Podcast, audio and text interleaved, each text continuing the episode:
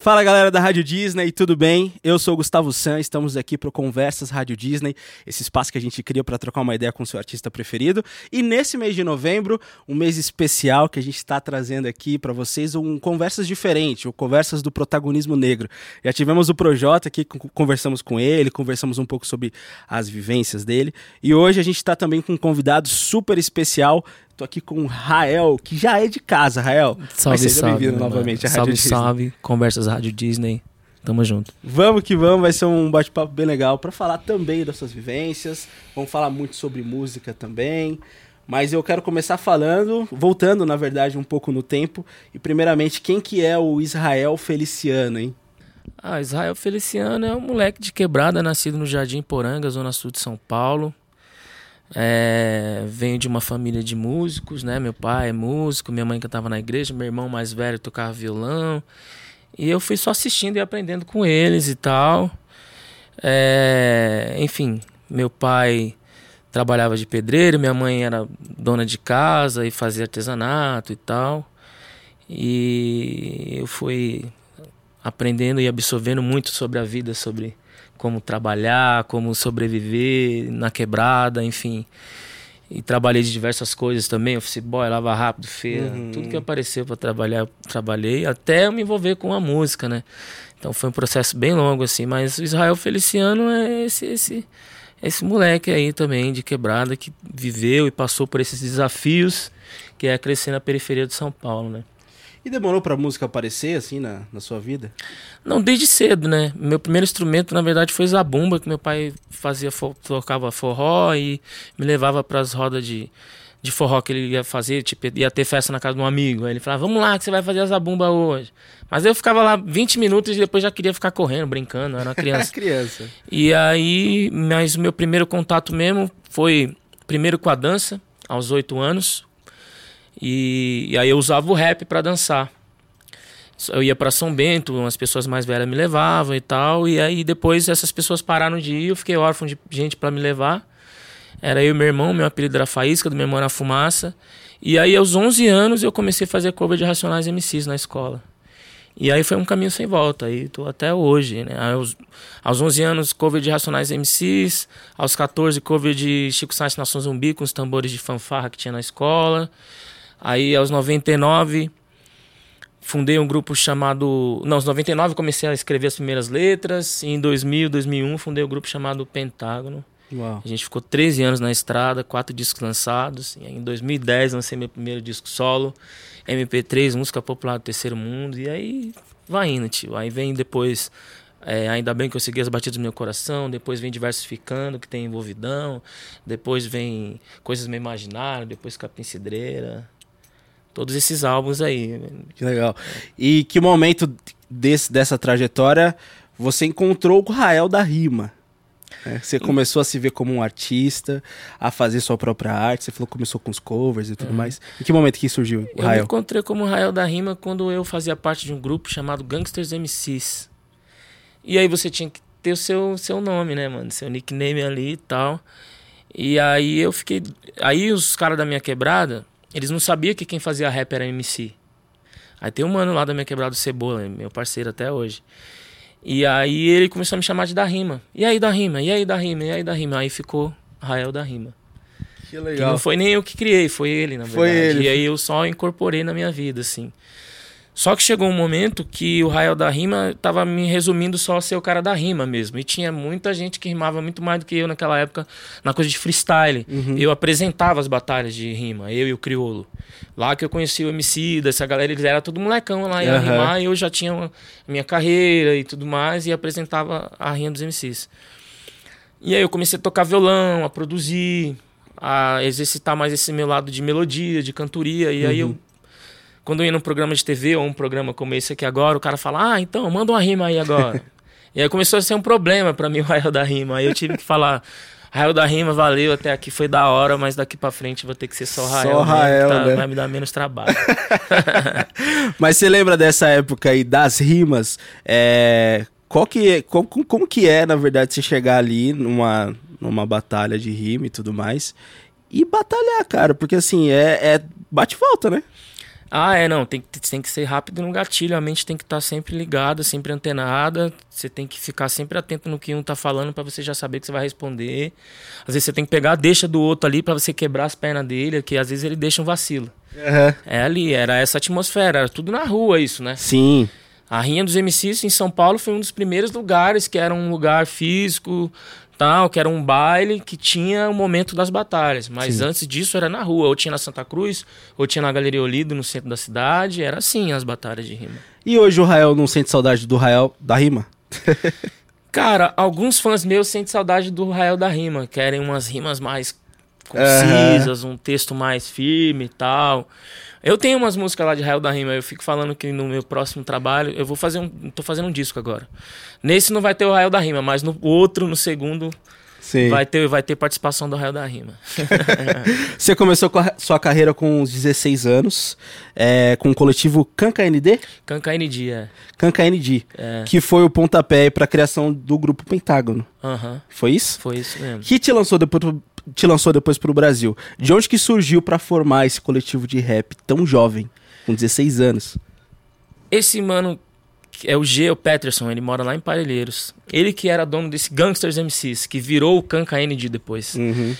Por que virou o Kanka ND depois? Porque eu me juntei com os moleques da escola, da minha escola, que rimava também, que era o Dodman, o Emissário e o Apollo. E no, no Gangsters MC já era eu, o, o G, né, que é o Peterson, e o Massal, que é do Pentágono também. Aí tinha o DJ Kiko, que era o DJ do Pentágono, e mais um outro mano. Sim. Aí a gente gostava muito de o Tanclan. O Tanclan era tipo 8 MC, 9 MC. Aí a gente quis reunir. E aí virou o Cancan ND e tal, que depois acabou e se resumiu ao Pentágono. Ah, muito bom. Não sei se você entendeu, porque é muito nome muito complicado. foi indo, foi indo, foi. foi indo e deu no Pentágono. É, resumiu no Pentágono depois. No, no começo, o Pentágono era um grupo conhecido pelos boom baps, né? Pelas rimas também. E mesmo naquela época você já experimentava um pouco de melodias também. Que momento que você viu que você tinha jeito, assim, para colocar um pouco disso também nessa, nessas rimas, nessa música? Ah, eu, era, eu sempre gostei de cantar outras coisas também, interpretar outras coisas de samba, de reggae, uhum. de não uhum. sei o quê. E aí eu vi que eu poderia fazer esse papel no Pentágono também. Porque a gente queria fazer um trabalho diferente, entendeu? De 10 grupos que tinha, 8 tentava ser racionais. E a Sim. gente queria ser o Pentágono, mano. Aí o Pentágono misturava rap com reggae, com música popular brasileira. Então tinha melodia, tinha coisa do, do popular também no, no Pentágono. No começo, algumas pessoas não entendiam, falavam, ah, essas melodias, assim, Sim. esse cara com essa voz de mulher isso aí não é rap, não. Mas depois, hoje em dia, ter love songs é, um, é. é quase uma regra, né? É verdade, é verdade. Então, na época que eu fazia, na época que não tinha muita gente fazendo. Tinha que eu conhecia mesmo, é só o Lino Cris que fazia. Mas nessa época, você consegue recordar como foi para você encarar isso, né? Porque era ah, você era jovem. era atrevido, né, mano? A gente tinha na cabeça que a gente queria fazer uma parada diferente e foi realmente o que diferenciou a gente, que colocou a gente em outro lugar. Quando eu lembro quando a gente concorreu o, VMB, o Video Music Brasil, concorrendo com Racionais, Marcelo D2 e tudo mais, foi ali que levou a gente pro Brasil inteiro. A gente tinha um diferencial no meio deles ali. Era uma coisa nossa ali, um underground de São Paulo, do rap underground de São Paulo, que começou a se consolidar. Entendeu? Então a gente enfrentou uns preconceitos, mas depois é, teve uma aceitação também. Sim, e agora, inclusive, até falando sobre o seu trabalho mais recente, Vem com Tudo, com Glória Groove e Tropiquilas, que reuniu aí artistas de diferentes estilos também, né? Uhum. Nesse novo trabalho. É, tem instrumental de Afrobeat. E como que foi a escolha para você para escolher cada artista? Então, eu comecei fazendo em casa, produzindo em casa e tal. E aí depois eu entrei em contato com Tropiquilas. Eu e o Lounge trabalhamos na instrumental, né? O Lounge. E aí eu falei, quem chamar, quem chamar? Aí pensei em Glória Groove, assim, eu acho que tinha a ver com ela, porque foi pro afropop essa coisa, né? A, a, a, Vem Com Tudo ela é um afropop com um pouco de influência de dancehall também. Uhum. E aí eu chamei a Glória, ela falou, meu, só falar a hora e a roupa. E ela colou, porque eu acho que a Glória é uma artista excelente, assim, em excelência em tudo que ela faz. Ela canta, ela dança e ela rima, e os três ela faz bem. E aí ela chegou e representou, assim, sabe? E essa coisa da Vem Com Tudo se tornar essa coisa dessa influência africana foi porque as minhas viagens, meus últimos cinco anos que eu viajei, eu fui para países da África, Namíbia, Angola, Tanzânia, Zimbábue, é, Ilhas Maurício, África do Sul, Angola. E, e, me conectei com essa coisa da dança, tem muito da dança, de baile, entendeu? Sim. E esse ano eu fui pra Jamaica, então aí já pegou tudo, mano. Sim. Aí foi, foi uma coisa só. E aí eu quis trazer essa textura para essa música também. E aí acho que funcionou, sabe? E aí com o Tropiquilas também deu, deu a liga? Com o Tropiquilas deu essa liga também. Que eles também se influenciam muito com essa coisa de dancehall e tal, né? É, como que funciona o processo de composição? Você comentou desse do Vem Com Tudo, mas quando você está escrevendo, pensando na, é, na melodia e tudo mais, você já vai pensando em quem que você pode trazer, quem que combina, não, o que, que eu posso misturar? Não. No começo ainda não. No começo é eu começo pelo instrumental, às vezes, ou violão e voz só, ou vem uma melodia. No caso de Vem Com Tudo foi o beat, eu comecei fazendo beat. Eu fiz o beat, falei, mano, quero deixar ele um pouco mais baile, batendo mais. Aí liguei o Tropiquilas. Aí depois que tava com o Tropiquilas pronto, eu falei, mano, vou ligar a Glória. Então às vezes é assim. Ou às vezes eu já Sim. fiz uma metade da música e falo, mano, essa música talvez caberia tal pessoa. Uhum. Antes de finalizar. Então cada uma é, uma é um conceito diferente, né? E a letra? Como que, como que é o processo criativo da a letra? A letra vem muito da instrumental, porque a instrumental diz o que você pode falar ali. Às vezes é uma hum. instrumental para cima, aí não dá pra você falar uma ideia pesada. Entendi. Às vezes é uma base mais densa, aí você fala, mano, aqui eu tenho que rasgar o verbo, entendeu? Mas nem sempre é uma regra também. Às vezes pode. Acontece de vir a letra primeiro ou é muito Acontece, raro? Acontece às vezes de vir uma melodia com uma letra. Aí você fala, isso aqui, sei lá, um love songs. Ah, não, mano, isso daqui é uma coisa um pouco mais afro, ou então é um boom bapzão. Entendi. É. Onde você geralmente costuma buscar suas inspirações para as letras, tanto também para os beats? correndo. Eu sou meio maratonista, então eu corro direto. Hoje eu corri dezinho. Oh. E me estimula muito, minha mente fica ligadona, né? Quando eu corro, aí essa coisa de endorfinar me, me inspira também a, a criar, né? Mas vem também do, do que eu ouço. Eu ouço muita coisa, assim, de música popular brasileira. A, a Afrofusion, a reggae. Toda semana eu tô aquela aquelas radares de novidades ou indicados dessas plataformas de streaming, eu tô lá caçando, tipo, de, de 20 músicas, 30 que Sim. vem ali, eu separo duas, sabe? Mas eu tenho que ouvir todas antes. O uhum. que, que você tá ouvindo mais agora, então? Agora eu tô ouvindo um cara chamado Jay Ross. É um cara que ele é da Gâmbia, mas ele vive em Londres. Ele vive no Reino Unido. E ele mistura muito também. Tanto é, drill ou afrofusion, uhum. né? Ele mistura bastante, assim, boom bap.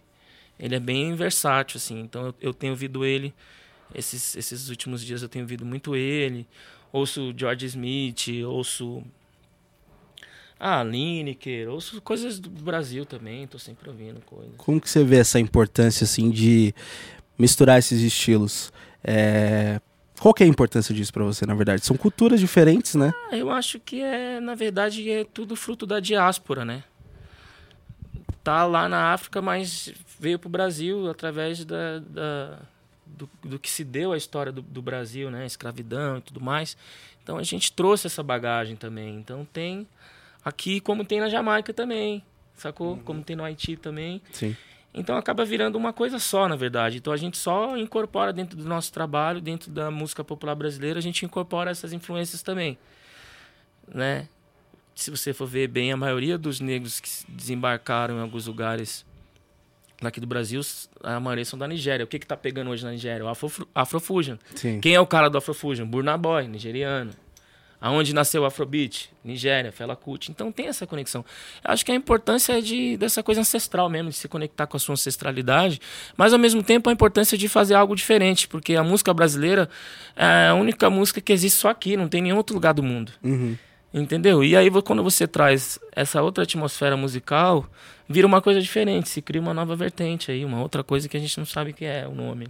É, isso, inclusive, leva à minha próxima pergunta, que o movimento do protagonismo negro se fortalece cada vez mais na arte brasileira, né? E você traz esse discurso que você acabou de dar agora, muito forte, de conexão de raízes africanas. Qual que é a importância do discurso da conexão com suas origens para o movimento negro? É, é importante para manter vivo, né? Porque eu acho que as pessoas precisam saber o que aconteceu, como se deu, por que o samba é assim. Entendeu? Por que o rap tá assim hoje? Porque os caras que pavimentaram. Toda essa história é preciso ser contada. E também os ritmos. Né? A gente pegar um ritmo africano e tal, e trazer isso. A gente vê que a gente tem uma população preta aqui que que contribui culturalmente, contribuiu fisicamente para construir toda essa estrutura. Uhum. Então a gente tem que enaltecer essas pessoas. Então acho que é importante a gente trazer através da música, através das artes plásticas, através das manifestações culturais Sim. de matrizes africanas, a gente trazer e enaltecer essas pessoas, né? É, agora eu estou apresentando um programa que é mais do que um programa para mim, é uma série que é um, é um documento histórico, que é a música preta brasileira no Fantástico que é um canhão de audiência em TV aberta, horário nobre. Então estou tendo a possibilidade de entrevistar pessoas como Gilberto Gil, como Alcione, Martinho da Vila, como Emicida, como Criolo, como o D2, como Tati Carabarraco. Uhum. Para eles falarem de suas vivências, suas inspirações, seus desafios como músicos, sabe? Então, não é da perspectiva minha e da Maju Coutinho, que somos os apresentadores, é da perspectiva desses criadores. Sim. Que eles que ditaram o que, que ia ser da música brasileira né? E há um tempo já uhum. o Gil começou com essa história aí, ou se difunde Alcione, uhum. entendeu? Então todo isso, tudo isso se conecta e tem essa importância para o dia a dia. Da, da, das pessoas, da cultura. Sim, e essa história percorre por gerações, né? Você, inclusive, já teve trabalhos com artistas é, mais experientes, artistas mais novos também, né? Da nova geração.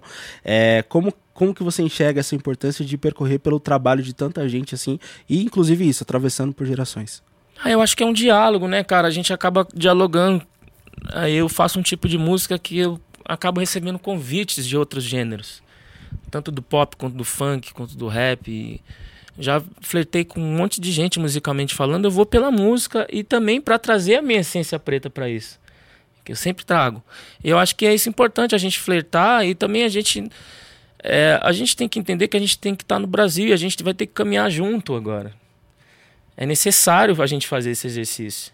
Né? Eu acabei de falar em uma outra entrevista ali que tem esse programa, é o Música Preta Brasileira, mas o conteúdo é diverso, que é para todas as cores, todas as idades, e a gente vai colocar a pessoa branca lá também para fazer isso, para se conectar, porque a gente está no Brasil, não adianta chegar lá e meter só a gente preta o tempo inteiro e já era. E as pessoas brancas que se influenciam pela, pela, pela arte preta. Eu acho que é importante a gente fazer isso e trazer o nosso conhecimento para o dia a dia, para levar para essas pessoas que eu, que, eu, que eu flerto. Eu estou aqui, mas eu faço músicas com, com Melim. Uhum. Eu componho para o Melim também, então minha, a minha essência preta está lá também. Sim. Então isso, tudo isso é importante. A conexão, o se comunicar, o se juntar, o se unir é importante. Para a gente como sociedade é importante. Oh, muito bom, Rael. E você já falou em outras entrevistas, né, sobre a influência do Racionais na sua vida. Você inclusive falou nessa também no início, né? Você começou fazendo cover dos Racionais e tudo mais. Como você sente é, a responsabilidade de ser tão importante para nova geração, para quem te assiste hoje, como Racionais foi para você? Cara, isso é uma, é uma coisa que a gente vai adquirindo e às vezes a gente não tem noção, assim. É muito importante o que a gente faz. É, a gente tem uma grande responsabilidade. Eu ouço cada depoimento das pessoas, mano, você mudou minha vida num certo período meu de desafio, estava passando por uma fase difícil e a sua música me acalmou, então é, é, fez eu tomar uma atitude que hoje eu estou muito bem. Uhum. Então é uma, é uma, uma comunicação, é uma, uma conversa, é uma troca, é. cara. E eu, eu me sinto muito honrado de conseguir fazer isso através da minha arte. Que eu faço, para mim, a música, para mim, é a melhor profissão do mundo. Eu, eu faço parte da melhor profissão do mundo e ainda consigo ajudar as pessoas através da minha oratória. Foi o que o Racionais fez comigo. O Racionais foi um resgate de identidade. Uhum.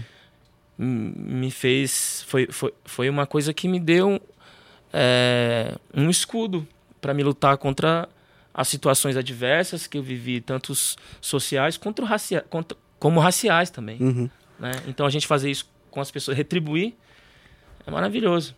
Falando de identidade, inclusive foi algo até que o Projota também falou no, no nosso podcast Conversas Protagonismo Negro, é, sobre representatividade e o momento em que ele se encontrou com a negritude dele.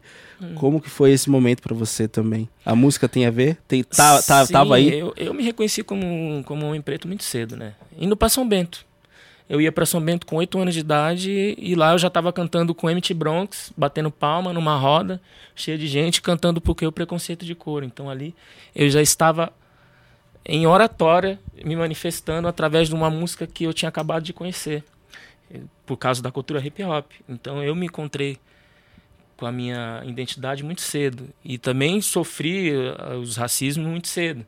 E é incrível isso que a gente fala dessa coisa estrutural que foi o Silvio Almeida que propagou, a gente fala dessa coisa da estrutura, é incrível que eu vivi isso a primeira vez na escola, né? A escola que devia ser um lugar de acolhimento foi o é. primeiro lugar que eu, que eu sofri, porque isso não se falava em casa e na rua também não. Né? Não se falava muito. E na rua também você vivia e tal, mas na escola foi o primeiro lugar. Então eu me reconheci já muito cedo, né? Com essa identidade e e com 14 anos eu já tinha Black Power já, mano. Ninguém nem entendia o que ela que era. o professor não entendia, ninguém entendia. Nossa, esse cara com esse cabelão.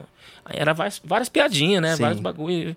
E eu tava lá, firmão, mano, porque tinha havido Racionais, porque eu tinha orgulho do que eu era, não, sacou? Uhum. Então, a cultura hip hop me deu isso. Isso eu devo à cultura hip hop. Uau. Esse reconhecimento desde cedo. Esse encontro com a negritude, né, que você teve também, e é algo que todo, todo mundo assim ao seu redor, inclusive assim, eu acho que sua rede de amigos também estava se descobrindo também, né, sobre como ser um homem negro, uma mulher negra. E você lembra assim mais ou menos como que era essa relação com seus amigos? Um apoiava o outro também, como que era? Ah, não, a gente se apoiava, mano. A gente se apoiava, ah, a gente andava no, na gangue nossa ali, né, mano? Tinha nossos momentos de zoeira, de mula, um molava o outro, assim e tal.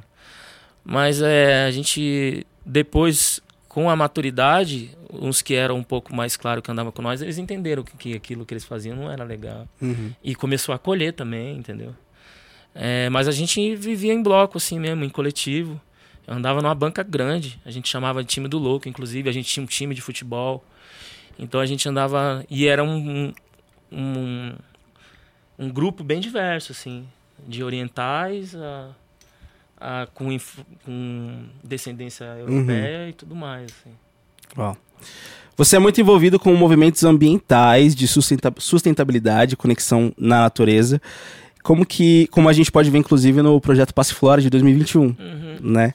Qual que é a importância desses temas na sua vida também? Ah, eu acho que essa importância desse tema é uma importância agora geral, né? A importância para todos. Eu acho que a gente vai ter que agir coletivamente uhum. daqui para frente. Ou não tem volta mesmo, assim. Eu acho que é, a luta pela Mãe Terra é a mãe de todas as lutas. Eu acho que esse é o ponto. Entendeu? A gente vai ter que resolver primeiro essa questão para depois resolver as demais. Uhum. A gente está já vivenciando todas essas esse colapso climático já é uma realidade, não Exato. adianta a gente fugir. Então, sempre através das letras, dos bagulhos. Eu sou um cara que sou muito natureza também. Uhum. Essa coisa do meio ambiente não veio só por causa da emergência climática, na minha dessa consciência climática. Foi porque eu amo estar no meio do mato, eu amo estar na praia, eu gosto de animais. Sim. Sacou? Eu sou essa pessoa, então eu sempre quis preservar essa coisa. Então é importante a gente ter esse discurso, sim, e a gente tentar incentivar as pessoas a agirem coletivamente para a gente tentar mudar essa realidade. Um grande marco na sua carreira, Rael, é o refrão incrível de Levante e Anda, música do Emicida, né? Uhum. Como que foi a criação desse refrão e da música também? Você ajudou o Emicida ali a compor? Sim, o Emicida me mandou e eu fiz o refrão, né? Ele me mandou, já tinha as rimas e tal. E aí eu, eu, eu fui para cima e fiz o refrão, assim. Cara, eu me via muito na minha infância ali, aquelas letras, aquelas coisas que ele falando, só água na geladeira, eu querendo salvar o mundo, sabe? Coisa assim, coisa que eu vivia, assim. Então, quando eu, eu quis dizer quem costuma vir de onde eu, eu sou, é essas pessoas que viveram essas experiências, né? Que não são legais, mas que sobreviveram aquilo, que levantou, que andou e que prosperou, né, mano? Porque eu acho que, assim, às vezes, nas maioria das entrevistas, quando a gente vai para essa temática, sempre as pessoas querem arrancar da gente um discurso de ai, de sofrimento e não sei o que lá. Mano, a gente tem que falar agora outras coisas dos progressos nossos também. Sacou? Eu tava aqui, eu peguei o elevador e tava pensando, mano, o abre e fecha de, de elevador, quem inventou foi um preto, chamado Alexander Miller. Diariamente as pessoas pegam o elevador, mas ninguém sabe que foi um ninguém preto sabe, que fez. Exato. Sacou? Então Sim. a gente tem que trazer essa coisa legal do, do, do que a gente criou, uhum. do que a gente uhum. fez ao longo da história. Entendeu? Senão a gente vai ficar sempre nessa teta, é, que vê que foi escravo, que não sei o que lá foi, mas aí, mano, sabia que o abre fecha do elevador foi um preto que inventou? Você não sabia disso. Exato. Você tá ligado? A gente tem que trazer as nossas glórias, nossas vitórias. Sim. Então, por isso, levantando era essa questão de tipo, mano, vamos, mano. Porque nós também Nós é, é brabo, entendeu? Sim. A gente também pode. Exato, mano. Senão vai ficar sempre naquela coisa que parece que você tá pedindo favor, entendeu? Sim. E não é assim. A gente tem capacidade, a gente somos pessoas inventivas, criativas. Olha o que a gente faz com a música, com as artes visuais. Sim. Entendeu? Olha o que a gente faz. Tipo, é, questão de possibilidade. Para mim é só uma questão de possibilidade. Entendeu? Falar de algo muito legal, então, que aconteceu com você. Como que foi subir e cantar por um Morumbi lotado no show do Coldplay?